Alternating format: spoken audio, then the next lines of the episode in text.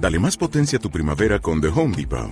Obtén una potencia similar a la de la gasolina para podar, recortar y soplar con el sistema OnePlus de 18 voltios de Ryobi desde solo 89 dólares. Potencia para podar un tercio de un acre con una carga. Potencia para recortar el césped que dura hasta dos horas. Y fuerza de soplado de 110 millas por hora. Todo con una batería intercambiable. Llévate el sistema inalámbrico OnePlus de 18 voltios de Ryobi. Solo en The Home Depot. Haces más. Logras más.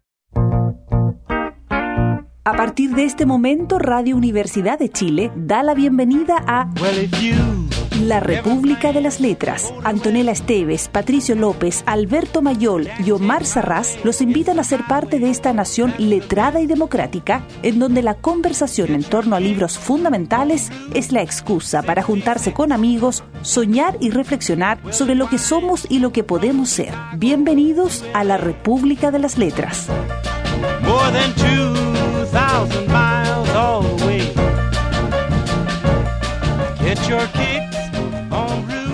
La pinche vieja cochina esa le vieron a usted la cara de pendeja, mamacita. Me extraña que con esa mente tan cachombrosa que tiene para andar siempre pensando lo peor de nosotras, me extraña que no se acuerde de eso de que hijos de mis hijas, mis nietos, hijos de mis hijos, sepa su chingada madre. Pero no lograron convencerla. Por más que le dijeron que criar ese chamaco como si fuera de la familia era un error, que el Maurilio seguramente ni era el padre, que mejor para qué no la llevaban al hospicio, pero no, ni madres, no hubo poder humano que la convenciera. ¿Cómo iba a dejar doña Tina desamparada a esa pobre criatura? Su único nieto varón, el hijo de su adorado Maurilio, que estaba tan enfermo el pobre, que no podía hacerse cargo del niño. ¿Cómo iba a decirle que no a Maurilio? El único que se sacrificó por ella y dejó la escuela cuando recién llegaron a la Matosa para ayudarla a poner la fonda, mientras que ustedes, dos, no más se la pasan de putas, metiéndose con los traileros y los peones del ingenio, les reclamó la abuela. Porque para variar y no perder la costumbre, la abuela cuando estaba enchilada no más se acordaba de las cosas malas. Y como Maurilio era su consentido, le gustaba decir que se había sacrificado por ella, para que el negocio saliera adelante. Pero todo eso era pura caula que la vieja se contaba ella misma para convencerse de que Maurilio realmente la quería, porque en realidad el cabrón se salió de la escuela porque era bien burro y holgazán, y lo único que le gustaba era el gelengue, y se la vivía metido en las cantinas de la carretera, cantando y tocando la guitarra ese que un borrachito que dejó un día en la fonda a la abuela y por la que ella nunca regresó. Una escena, no me si, sabe la si alguien Si alguien osa pensar que Antonella no sabe leer y se come las, los puntos y las comas, no. Así está escrito nomás. Así, tal, así está escrito nomás. Pero por Dios. No hay, puntos, no hay puntos aparte en este texto. Hasta que se acaba el capítulo. No hay puntos aparte. Sí. Dice la leyenda que es una especie de cita eh, a, a, García Márquez en algunas, en algunas de sus obras donde experimentó con, con las puntuaciones. Mira. Es superrealismo, es superrealismo mágico la novela. O sea, es, varias cosas. Es que tiene muchas cosas que son, por ejemplo... Es, tantas cosas, a la vez, como la canción de Chayanne, pero, pero es, entre otras cosas... Pero no hemos eh, dicho de quién es. No hemos dicho de quién es. Ni sé cómo se ah. llama. Estamos leyendo temporada de huracanes de la mexicana Fernanda Melchor, Para que la, la conozcan. Para que la conozcan. No tenía, no tenía idea Propuesta de Omar, que esperamos aparezca en algún momento. Omar, siempre sale con estas cosas, ¿ah? sí, ni lo advirtió, lo lanzó nomás. Vamos a leer esto. Bueno, así es este programa. No, pero, además, creo que siempre es bueno ya, ir a, los hechos, como dicen eh, los economistas. ¿ya? Eh, recordemos que lo hemos comentado en este, en este espacio ya emblemático en literatura nacional. Eh, recordemos que, que, que, que Babelia estableció a propósito de cánones, eh, estableció un listado de las mejores novelas del siglo XXI hace un tiempo ¿Ya? ¿Ya? Está liderado por un chileno. 2066, sí, por supuesto, por Chile. 2066, Después está eh, Sebald, Ann Carson, Mario Vargas Llosa, Ian McEwan, Emanuel Carrer con Limonov, Javier Marías, Adolfo Miguel Casares, en fin, Ketze, ¿ya? y así y resulta, no es menor, porque esta es una obra de una autora que, se, hace, se hace conocida fundamentalmente por esta obra, en el lugar 28 de los 100 principales libros del siglo XXI, que no está nada de mal, No está nada mal. 28, ganándole a Sapiens de Yuval Noah Harari, por ejemplo. Mira. Eh, ganándole a Piglia con los diarios de Emilio Renzi, está Fernanda Melchor. Solo para decir que la prosapia del libro, más allá de lo, de lo desconocida que asumimos, y es así, es eh, en Chile de Fernanda Melchor, la prosapia del libro es muy, muy, muy importante. Bueno, el libro es no, 2017, no más. O sea, no más. Es, de O sea, está, está, escalando en el ranking todavía. Es impresionante. Sí. Ahora, no, impresionante. Cuando... Ahora, digamos, ninguna de nosotros había sí. leído a Fernanda Melchor, ella tiene no. una novela previa eh, y... Que es un gran título ese, una novela previa. Una novela previa, sí, estoy buscando cómo se llamaba. Aquí no es Miami, del 2013. Ah, sí, pues. Ah, no, Crónicas. Crónicas aquí no es Miami, la novela se llama Falsa Liebre, también del 2013. Y ella nació en el 82, es una chiquilla. 31. Sí, 82. Del 82 es. Mira, cosas que estamos descubriendo no, mientras leemos, leemos temporada de huracanes. Tiene menos de 40. Contarle, contarle, a nuestros auditores primeras impresiones, ¿no? Sí, eh, sí o, o, o, contarle muy rápido de qué se trata. Eh, es que a ver de qué se trata, Pato. Eso en realidad no sé qué se trata. Gente mala. No, bueno. ¿Qué te metiste el lío? Sí, Mira, si uno lo quiere leer así como... Si el, quiere decir el, es la versión feminista de 2666.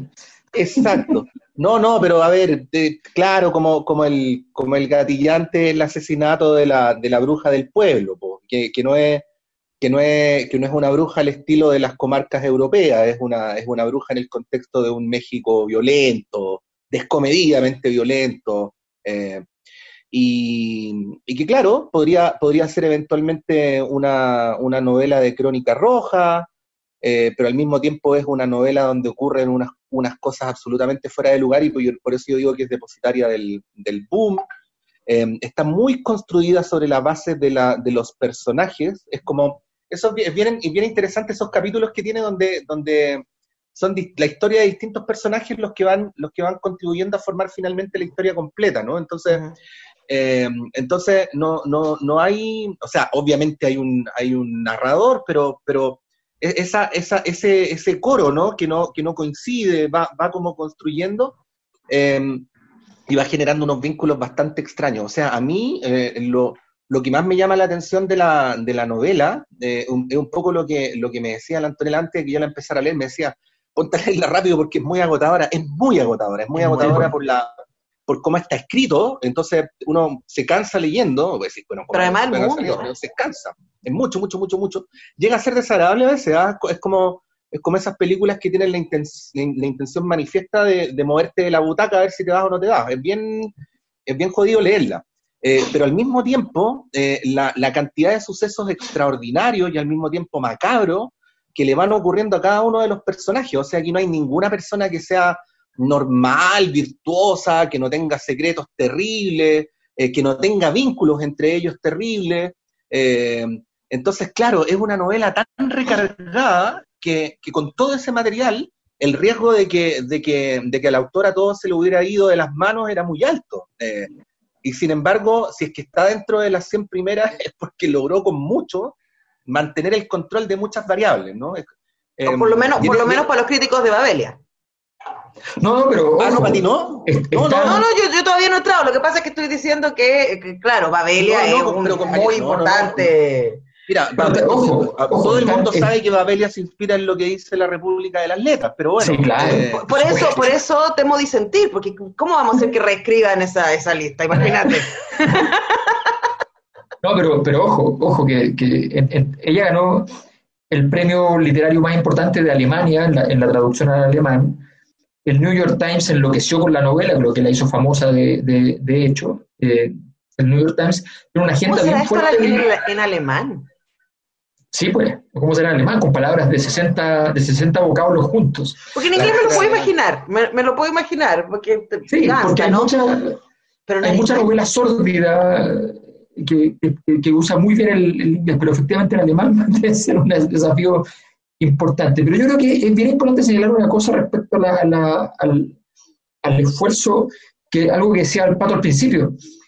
eh, investigando un poco, me enteré de que la, la, novela parte como un proyecto de crónica roja, literalmente, una investigación periodística. Sí. Ella, ella quería eh, dar, eh, dar cobertura, investigación a un caso real del asesinato de una bruja de un pueblo que es arrojado en un río.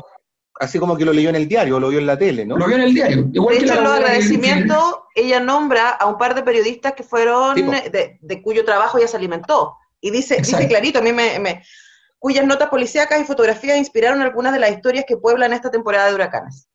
Exacto. No, porque ir a meterse como ir a meterse como capote al pueblo ni, cagando. Eso fue. Disculpen que haya dicho eso, pero es a ese pueblo, quiero decir. Exacto, es que lo que no, ella cuenta tal cual. Ella dijo, yo quiero, quería escribir algo como Truman Capote, pero no, no tuve, no, no quise, porque me dio mucho susto, ir a meterme al lugar y hacer la crónica. Por tanto, decidí escribirle en ficción.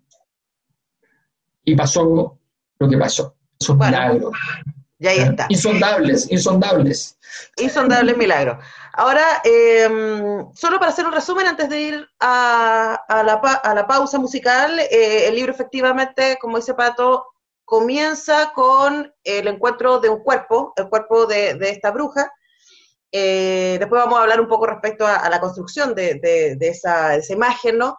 Eh, y luego lo que nos encontramos son capítulos de distintas personas que de una u otra manera están ligadas a este hecho, al asesinato de la bruja, y de ahí nosotros vamos construyendo, pero en ese sentido son puros eh, monólogos internos o externos en algunos casos, de diálogos, pero está todo escrito como si fuera un gran, gran, gran discurso interno, y ahí nosotros como espectadores vamos sabiendo quién es quién y qué hizo qué cosa, eh, y en ese sentido es, mantiene mucho el interés porque podemos ver los mismos hechos desde otro lado y entendemos, ah, mira, esta, esto que ella vio desde afuera, ahora él te lo cuenta desde adentro y podemos armar el hilo. Y eso es muy interesante. Ahora, yo también me cansé mucho leyéndolo. Una cosa por el lenguaje. Además que es difícil leer en mexicano sin que uno le resulte inicialmente gracioso, porque igual es gracioso. Aún a mí me pasa que el acento mexicano quizás son los años de Chespirito que uno tiene en la cabeza, ¿no? La culpa de, de, Chespirito y Cantinfla. Claro, pero después es brutalmente violento, es muy violento el libro. Entonces también es que me pasó un poquito lo que me pasó con 2666, pueden revisar ese, ese programa si quieren, en donde yo era como, no, no quiero ir ahí de nuevo, no quiero ir a Juárez, ya que era como que no quiero ir a la madraza de nuevo. Pero, hablando del lenguaje, voy a partir con Café Tacuba. Y este tema que me pareció muy, mira, no, no fue con la ingrata que vamos a ir, vamos a ir con Chilanga Banda, que además es un, es un tema que juega mucho además con los recursos eh, lingüísticos del el habla popular mexicana, así que vamos a ir a escuchar eso en la República de las Letras.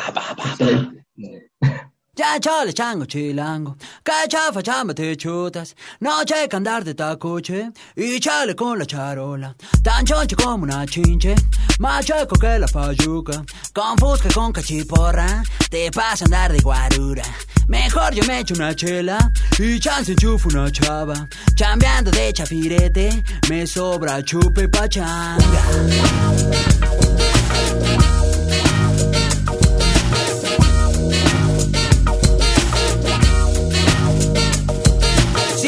Saco chipote La chota no es muy molacha Chiveando a los que machucan Se ven morder su talacha. De noche caigo al conga No manches, dice la changa. A choro de este por ocho En chifla pasa la pacha Pachuco, cholos y chundos Chichinflas y malapachas. Acá los chompiras rifan Y balan tibiritaba Pachucos, cholos y chundos Chichinflas y malapachas. Acá los chompiras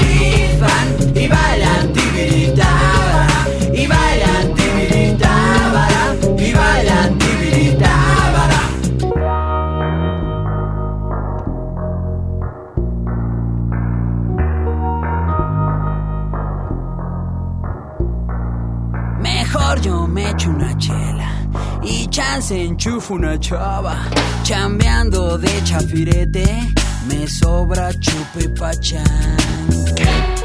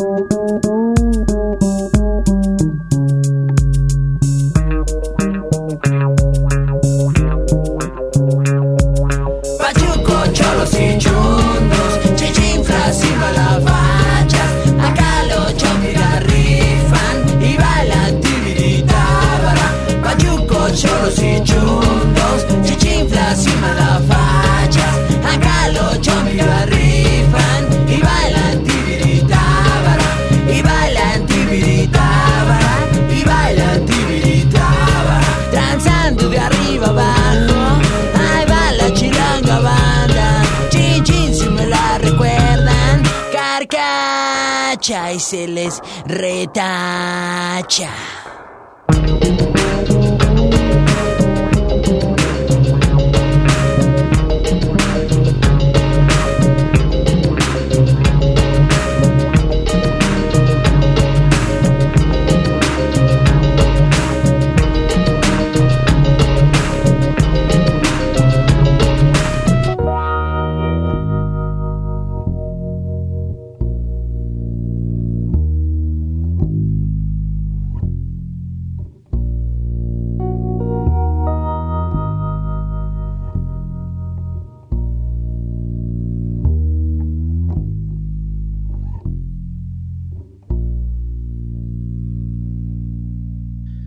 Dicen que por eso las mujeres andan nerviosas, sobre todo las de la maltosa. Dicen que por las tardes se reúnen en los zaguanes de sus casas a fumar cigarros sin filtro y a mecer a los críos más pequeños entre sus brazos, soplando el humo picante sobre sus tiernas coronillas para espantarles a los moscos bravos y disfrutar el poco fresco que alcanza a subir del río cuando el pueblo al fin se queda callado y apenas se escucha a lo lejos la música y los congales al borde de la carretera y el rugido de los camiones que se dirigen a los pozos petroleros, y el aullido de los perros llamándose, llamándose como lobos de un extremo a otro de la llanura, la hora en que las mujeres se sientan a contar historia, mientras vigilan con más atención el cielo en busca de aquel extraño animal blanco que se posa sobre los árboles más altos, y lo contempla todo con cara de querer advertirles algo, que no entren a la casa de la bruja, seguramente, eviten esos rumbos y no se atrevan siquiera a pasar frente a la fachada, que no se asomen por entre los boquetes que ahora pueblan sus muros, que le cuenten a sus hijos por qué no deben entrar a buscar el tesoro, y mucho menos acudir en bola con los amigos a recorrer las habitaciones ruinosas y subir a la planta alta para ver quién es el valiente que se atreve a meterse a la recámara del fondo y tocar con la mano la mancha que dejó el cadáver de la bruja sobre el colchón inmundo. Temporada de huracanes, Fernanda Melchor en esta república las letras. Sí, es, interesante la, construcción que se hace de la, de bruja. Esta, esta relectura que es como contemporánea de las brujas, que ya no es esa mujer eh, eh, temible, eh, malvada, que también lo es, sino que esa relectura... También lo es. Sí, también lo es. Esa relectura como, como, como esa mujer poderosa, que tiene poderes que exceden a la, a la comunidad construida patriarcalmente, que se manda sola, que tiene sus propios códigos. Eh, bueno, esa construcción de la bruja la venimos viendo desde, hace tiempo. De hecho, ahora la bruja es como, es como un símbolo, es como un símbolo de la emancipación feminista. Aquí, sin alarde, eh, lo construye de la misma manera y, y contrasta especialmente porque porque si hay un país o una cultura patriarcal en América Latina, y esto no lo digo de una descripción, no más por México, entonces eh, entonces es interesante esa, esa construcción, ¿no? Y, por, y por eso se la persigue y por eso se le mata, ¿no? No, no porque tenga poderes malignos, sino porque tiene poderes que son imposibles de manejar para... Una, enemiga poderosa e implacable. Es una enemiga poderosa e implacable. Sí, ahora el, primer capítulo del libro refiere a la historia de la bruja. Tipo. Eh, y de su madre. Y su madre está muy con el, la bruja original. Claro, asumimos que es su madre, porque la verdad es que nunca se sabe claramente que es su madre. Y esta mujer que es independiente, que una vez que queda viuda, eh, se queda con la casa y unos terrenos, eh, que llegan los hijos legítimos del de, el difunto y que ellos mueren misteriosamente. Entonces de ahí empieza a correrse el rumor de que esta mujer es una bruja y además esta mujer tiene manejo de los menjunjes eh, que hacen a las mujeres concebir y dejar de hacerlo, cosa que, recordemos, fue uno de los antecedentes históricos de la Casa de Brujas eh, entre el siglo XVI y el XVIII. Entonces, eh, es muy interesante cómo se toma eso, y bueno, y esta brujita, primero, y después cuando se muere la bruja mayor, se transforma en la bruja, es narrada desde ese lugar. Por una parte, y por otra parte, que a mí me pareció súper interesante, y aquí espero no hacerles un spoiler, pero lo voy a hacer igual, porque si no, no puedo hacer punto. Es que... nadie lee los libros que comentamos, es que, es que todos los personajes femeninos que se refieren a la bruja siempre se refieren a la bruja.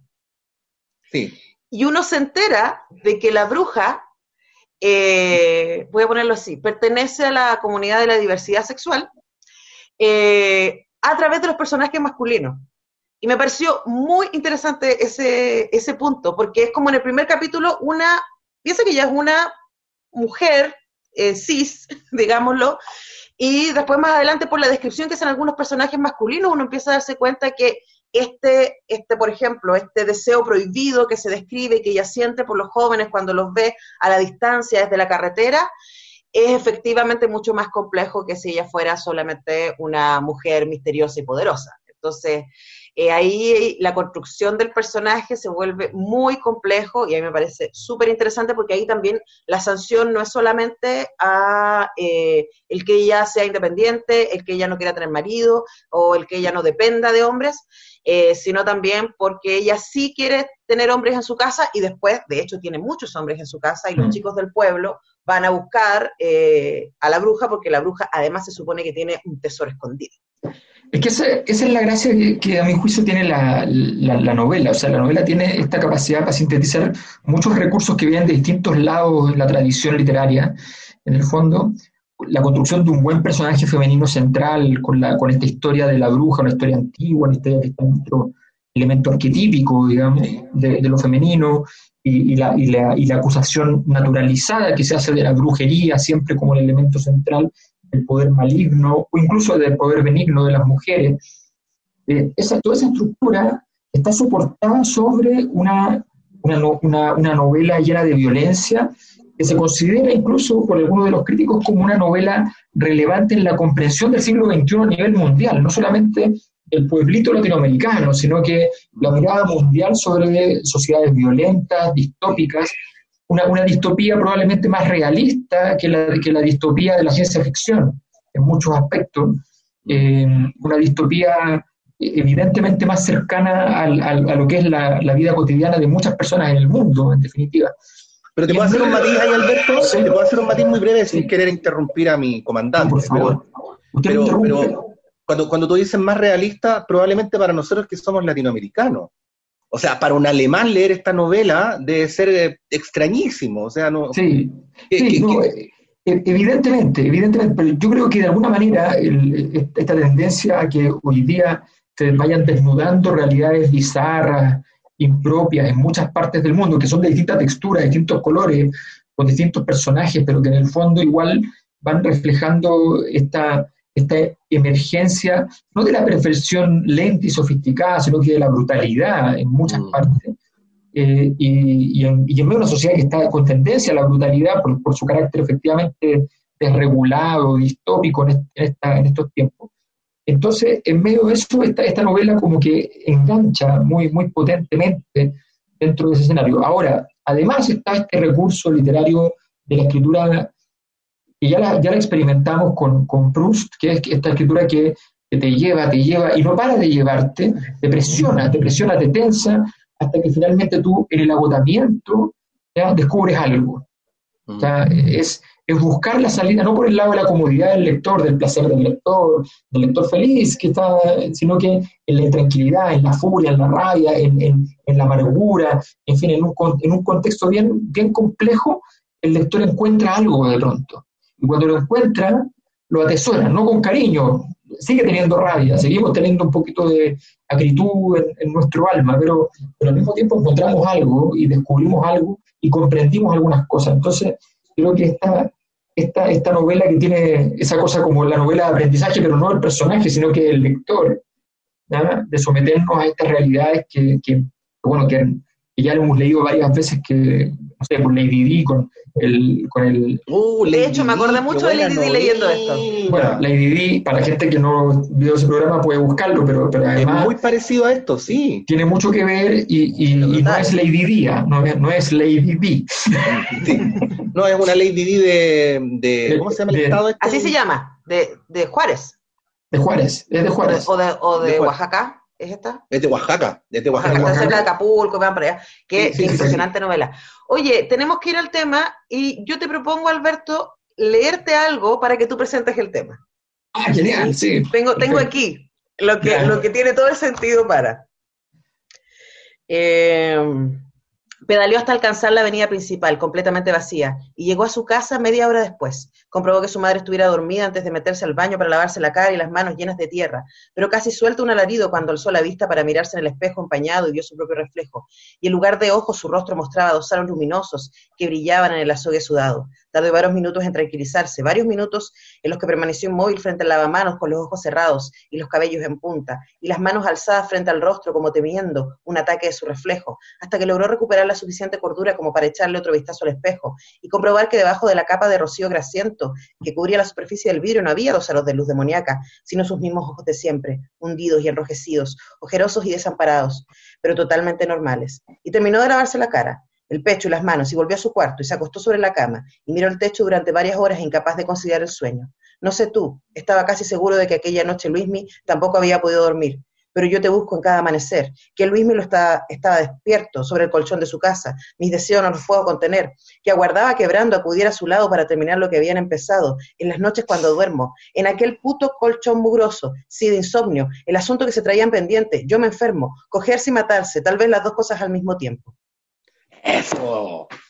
No se puede, no sé, no, no, o sea, no hay nada que hacer. Simplemente hay que decir Luis Miguel, o Luis Mi, si usted quiere, con no sé tú.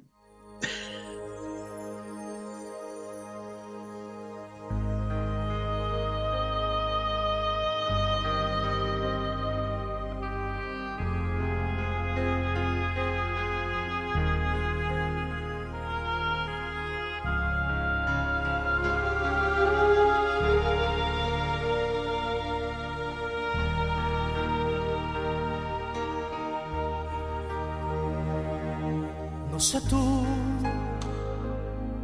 pero yo no dejo de pensar, ni un minuto me logro despojar de tus besos, tus abrazos, de lo bien que la pasamos la otra vez. No sé tú pero yo quisiera repetir el cansancio que me hiciste sentir por la noche que me diste y el momento que con besos construiste. No sé tú, pero yo te he comenzado a extrañar.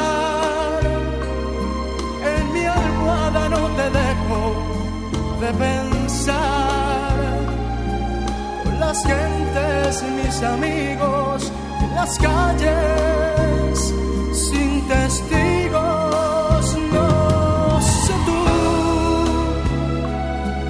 pero yo te busco en cada amanecer, mis deseos no los puedo contener las noches cuando duermo sin insomnio, yo me enfermo, me haces falta, mucha falta, no sé tú.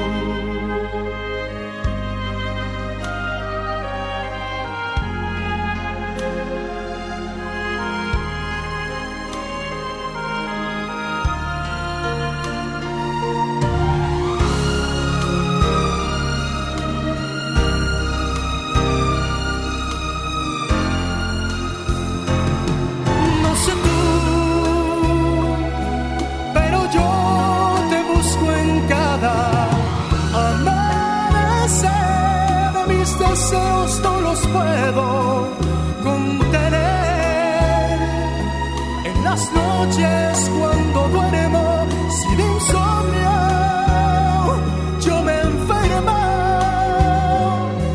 me haces falta, mucha falta, no sé tú.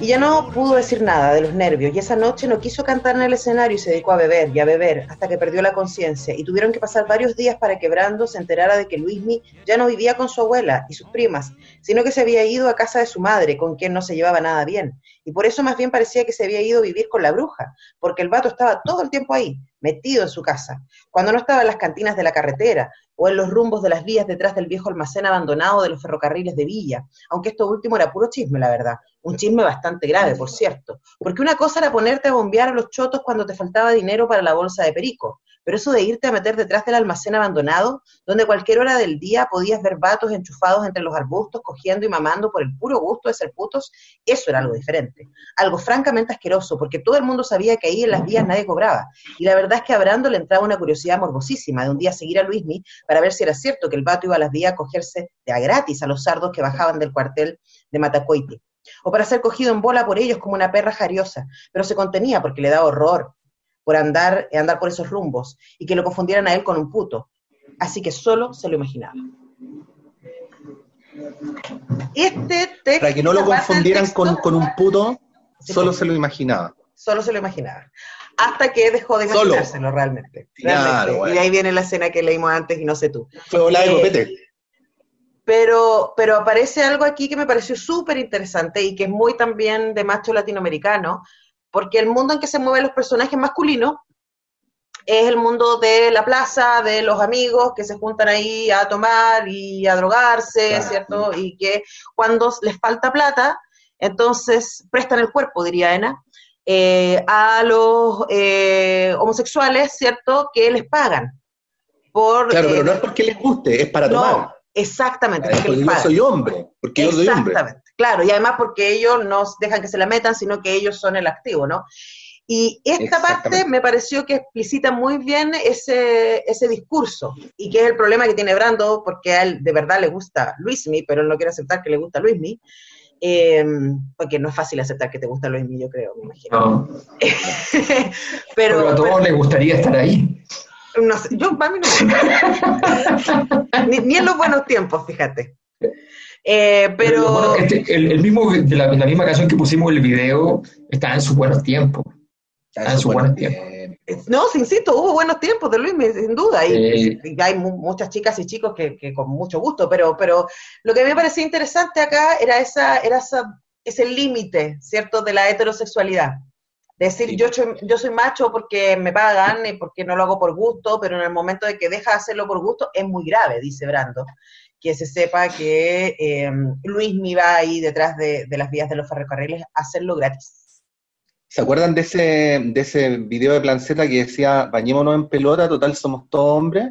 ¿Se acuerdan de eso, no? Que era como, era como un, claro, y, en esa época obviamente la homofobia era como motivo de risa y ahora uno se puede reír eh, sin que caer en la sospecha de que, de que, ah, de, que, uno está incurriendo en homofobia, pero, pero esa contradicción, ¿no? Como de querer negar algo que es muy evidente, pero querer negárselo al mismo y querer negárselo al resto, ¿no?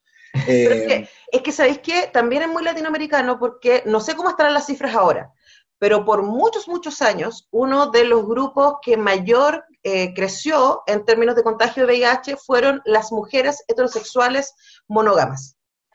Eh, y no, se podía entender eso.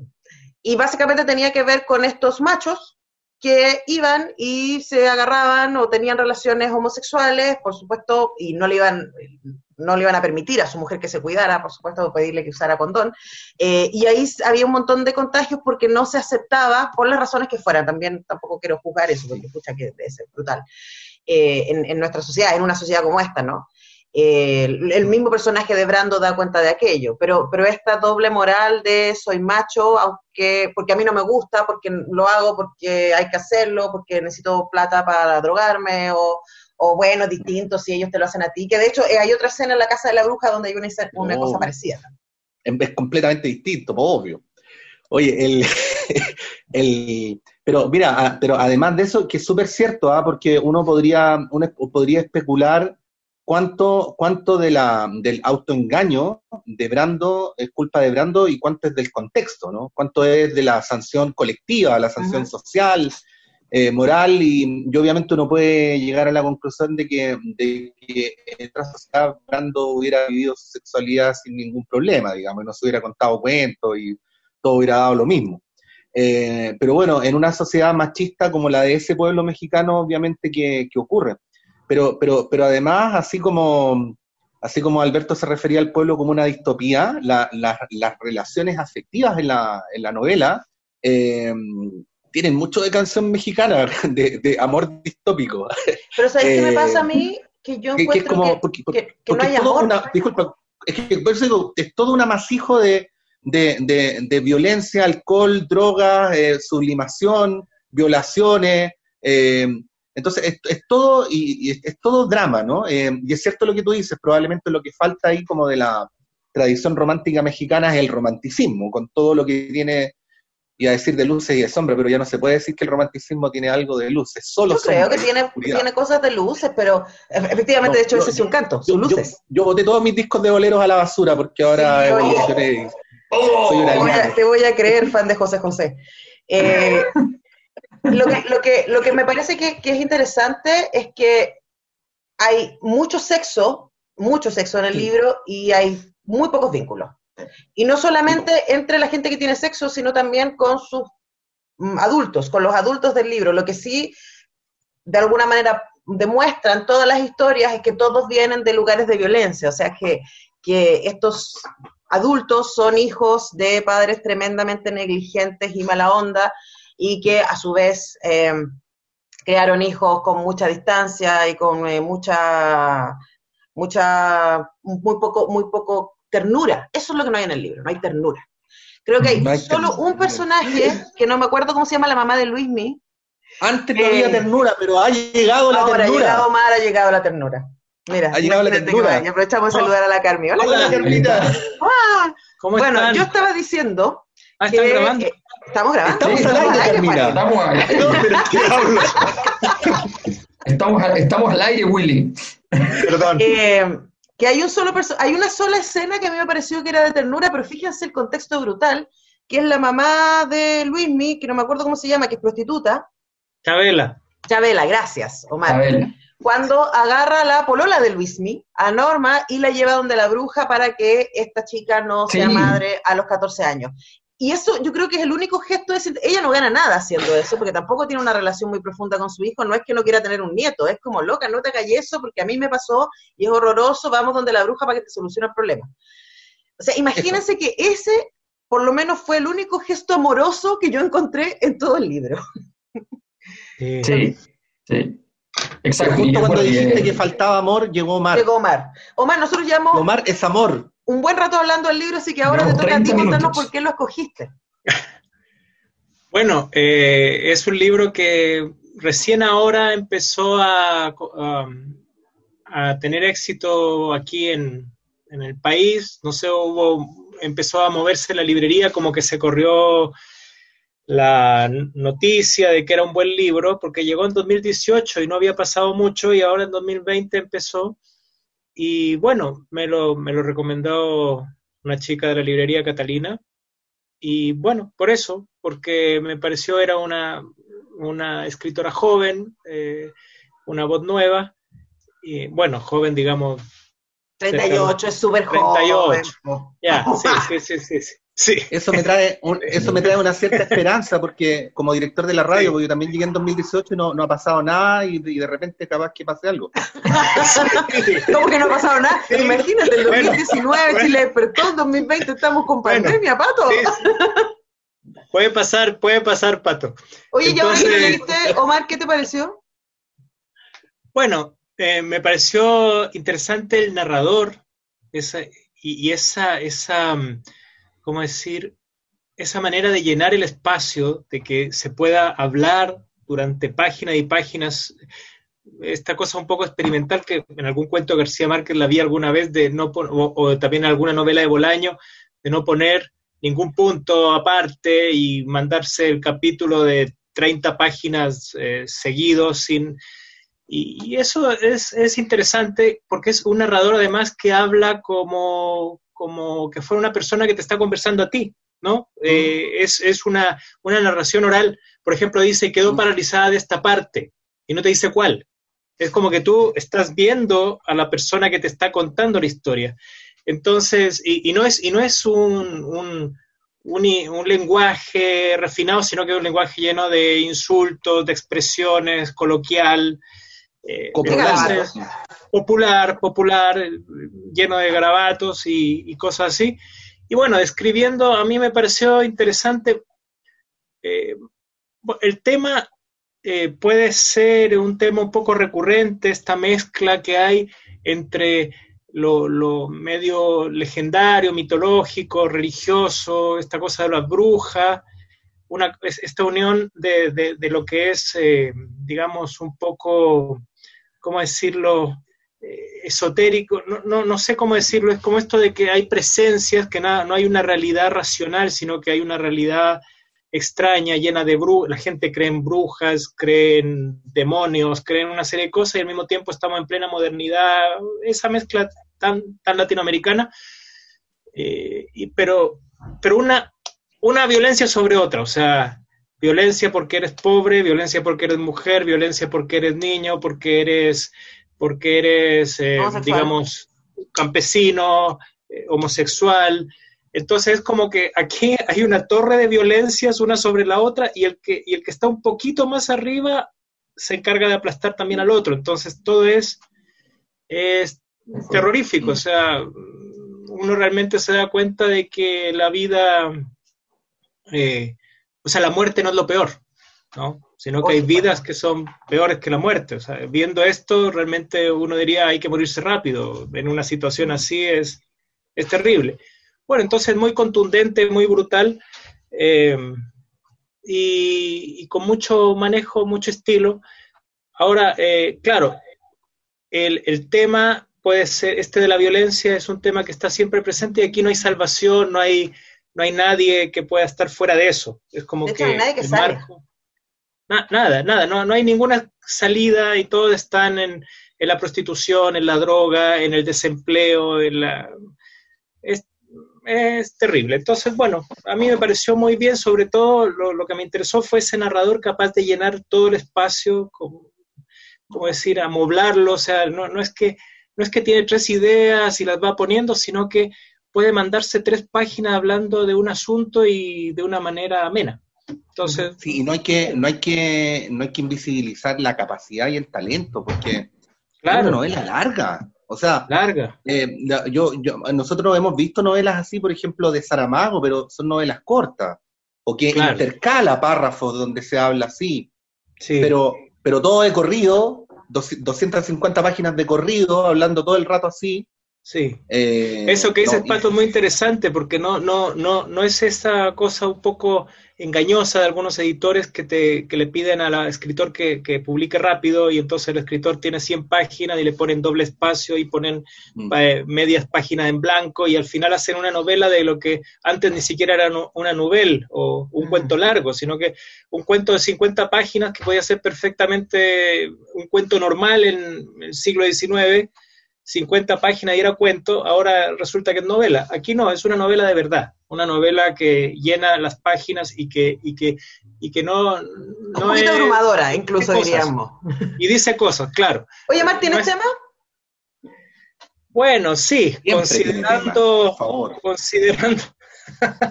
tema lo que le falta, le sobra a Omar. lo que le sobra. No, no, considerando toda la, la violencia, México, que que siempre es tan interesante, pero esta es la parte más oscura, tal vez, de México, con narcos, con pobreza, con todo. Pensé Molotov, Give the Power. Buenísimo. Temporada de huracanes. En la Temporada de huracanes de,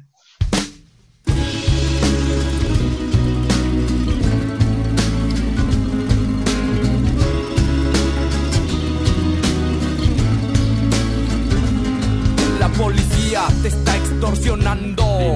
Pero ellos viven de lo que tú estás pagando y si te tratan como a un delincuente, no es tu culpa. Dale gracias al regente, hay que arrancar el problema de raíz. Y cambiar al gobierno de nuestro país, a la gente que está en la burocracia, a esa gente que le gustan las migajas, yo por eso me quejo y me quejo mundo y yo ya no soy un pendejo que no guachas los puestos del gobierno. Hay personas que se están enriqueciendo. Gente que vive en la pobreza. Nadie hace nada porque nadie le interesa. La gente de arriba te detesta. Hay más gente que quiere que caigan sus cabezas si le das más poder al poder. Te van a venir a coger. Porque fuimos potencia mundial. Somos pobres, nos manejan mal. Dame, dame, dame, dame todo el power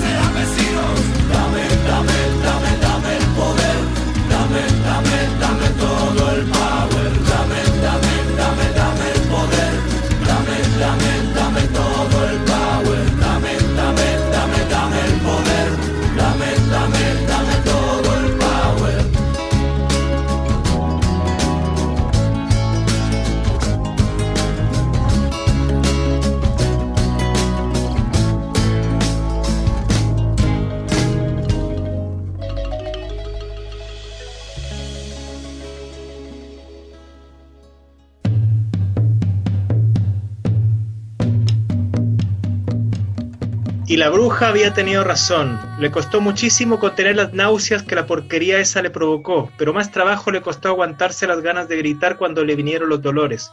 Por ratos le parecía que alguien tiraba de sus tripas desde afuera, que las estiraba y las estiraba hasta que los tejidos se desgarraban.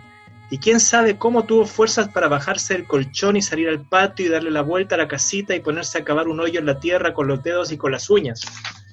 Y con las piedras que iba desenterrando, un agujero donde al final se metió y se acuclilló a pesar del dolor que había convertido su sexo en un tajo abierto a golpe de faca, y pujó hasta sentir que algo se le reventaba, y todavía se metió los dedos para comprobar que no quedara nada dentro antes de tapar el agujero y aplanar la tierra con las manos sangradas, y arrastrarse de regreso al colchón desnudo y hacerse un ovillo y esperar a que el dolor pasara.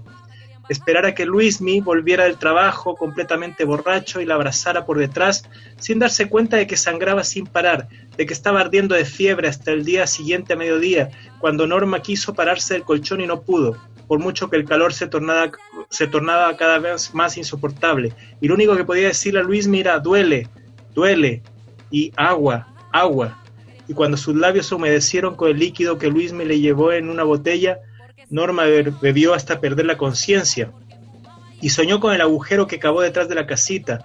Soñó que del agujero brotaba un pececillo vivo que nadaba al aire y que la perseguía por la vereda tratando de meterse bajo su vestido, meterse de nuevo dentro de ella y Norma gritaba aterrada, pero en su boca no salía ningún sonido, y cuando volvió a despertarse ya no estaba sobre el colchón de la casita, sino echada de espaldas sobre una camilla con las piernas abiertas y la cabeza de un tipo calvo metida entre ellas, y la sangre seguía manando, y ella no sabía cuánto le quedaba aún en el cuerpo, cuánto tardaría en morirse ella bajo la mirada asqueada de la trabajadora social y el eco de sus preguntas. ¿Quién eres? ¿Cómo te llamas? ¿Qué te tomaste? ¿Dónde lo botaste? ¿Cómo pudiste hacerlo? Y luego nada, un silencio negro salpicado de gritos, del llanto de niños recién nacidos que la llamaban coreando su nombre, y despertó para encontrarse desnuda bajo la bata de tela basta, atada al barandal de la cama con vendas que le quemaban la piel de las muñecas, en medio del parloteo de las mujeres y la peste rancia y lechosa del sudor de los críos que berreaban en el calor de la sala y que hacían que Norma quisiera escapar corriendo de aquel sitio, romper, romper sus vendajes y huir como fuera del sanatorio, como fuera del sanatorio, huir de su propio cuerpo dolorido, de esa masa de carne abotargada y henchida de sangre, de pavor y de orina que la mantenía anclada a la maldita cama. Quería tocarse los pechos para aliviar las punzadas que los atravesaban. Quería apartarse el cabello empapado de sudor de la cara, rascarse la comezón desesperante que sentía en la piel de su vientre, arrancarse el tubo de plástico enterrado en el hueco de su antebrazo. Quería tirar y tirar de aquellas vendas hasta romperlas, escapar de aquel lugar donde todos la miraban con odio, donde todos parecían saber lo que había hecho, estrangularse las manos, degollarse a sí misma en un grito elemental, que al igual que la orina ya no pudo contener por más tiempo. Mamá, mamita, gritó a coro con los recién nacidos. Quiero irme a casa, mamita. Perdóname todo lo que te hice. No, solo Temporada decir que Norma tiene 13 años y el hijo que acaba de abortar, y que no sabemos si la mata o no, eh, es del padrastro. Sí. sí. Eso es temporada de huracanes, Fernanda Melchor. Temporada de huracanes. Gran título, además. Muy apropiado. Muy apropiado. Además que en el libro tiene mucho sentido porque eh, el libro finaliza la temporada de huracanes y durante todas las semanas donde sucede la historia no llueve y no llueve y no llueve y es terrible que no llueva. Como Comala, se parece a Comala. Sí. Sí, la desesperación no llovía. en estos días, mucha gente escucha este programa con tiempo, después pero solamente decir una cosa de contexto, en estos días en que nos no, enturbia nuestras aguas en la sociedad, un caso semejante a este, pero en la alta sociedad, con Nanito Calderón. No, no podía no hablar de eso. Eh, es, que, es que esta novela se puede escribir se puede escribir con eso también, solo que con, en vez de hacerla con, la, con, el, con el tono de denuncia social, la hace como Buñuel sobre la alta sociedad, por ejemplo. No, y, además da la oportunidad para, para volver a hacernos las grandes preguntas de la filosofía contemporánea. O sea, ¿quién le quemó la casa a Felipito? ¿Quién votó el avión Hércules? De, Juan Fernández. Sí, tenemos que irnos, tenemos que irnos. Tenemos que irnos. Vamos a tener que dejar oye, esa pregunta lo último, para el... Alberto, Alberto, justo lo que tú dijiste, Buñuel, me recordó las películas de Buñuel en México por la violencia. Sí. sí pues. Oye, clepsidra.cl. ¿Qué gente más está abierta. Cada uno aquí pelando cable. 94. Gracias. Vayan a Clepsidra. Van a ser tan cultos como las citas que han escuchado acá. Las citas a los autores de Omar, los de Antonella, especialmente las citas que acaba de hacer Alberto. uno, de los grandes intelectuales de, uno de los grandes intelectuales de nuestro país. ya nos vamos, que estén muy bien. Las manos amarradas, las manos amarradas. Un abrazo. Chao. Adiós. Nos vemos. Chao. Antonella Esteves, Patricio López, Alberto Mayol y Omar Sarraz y su República de las Letras regresan la próxima semana con un nuevo libro y nuevas conversaciones. Los esperamos.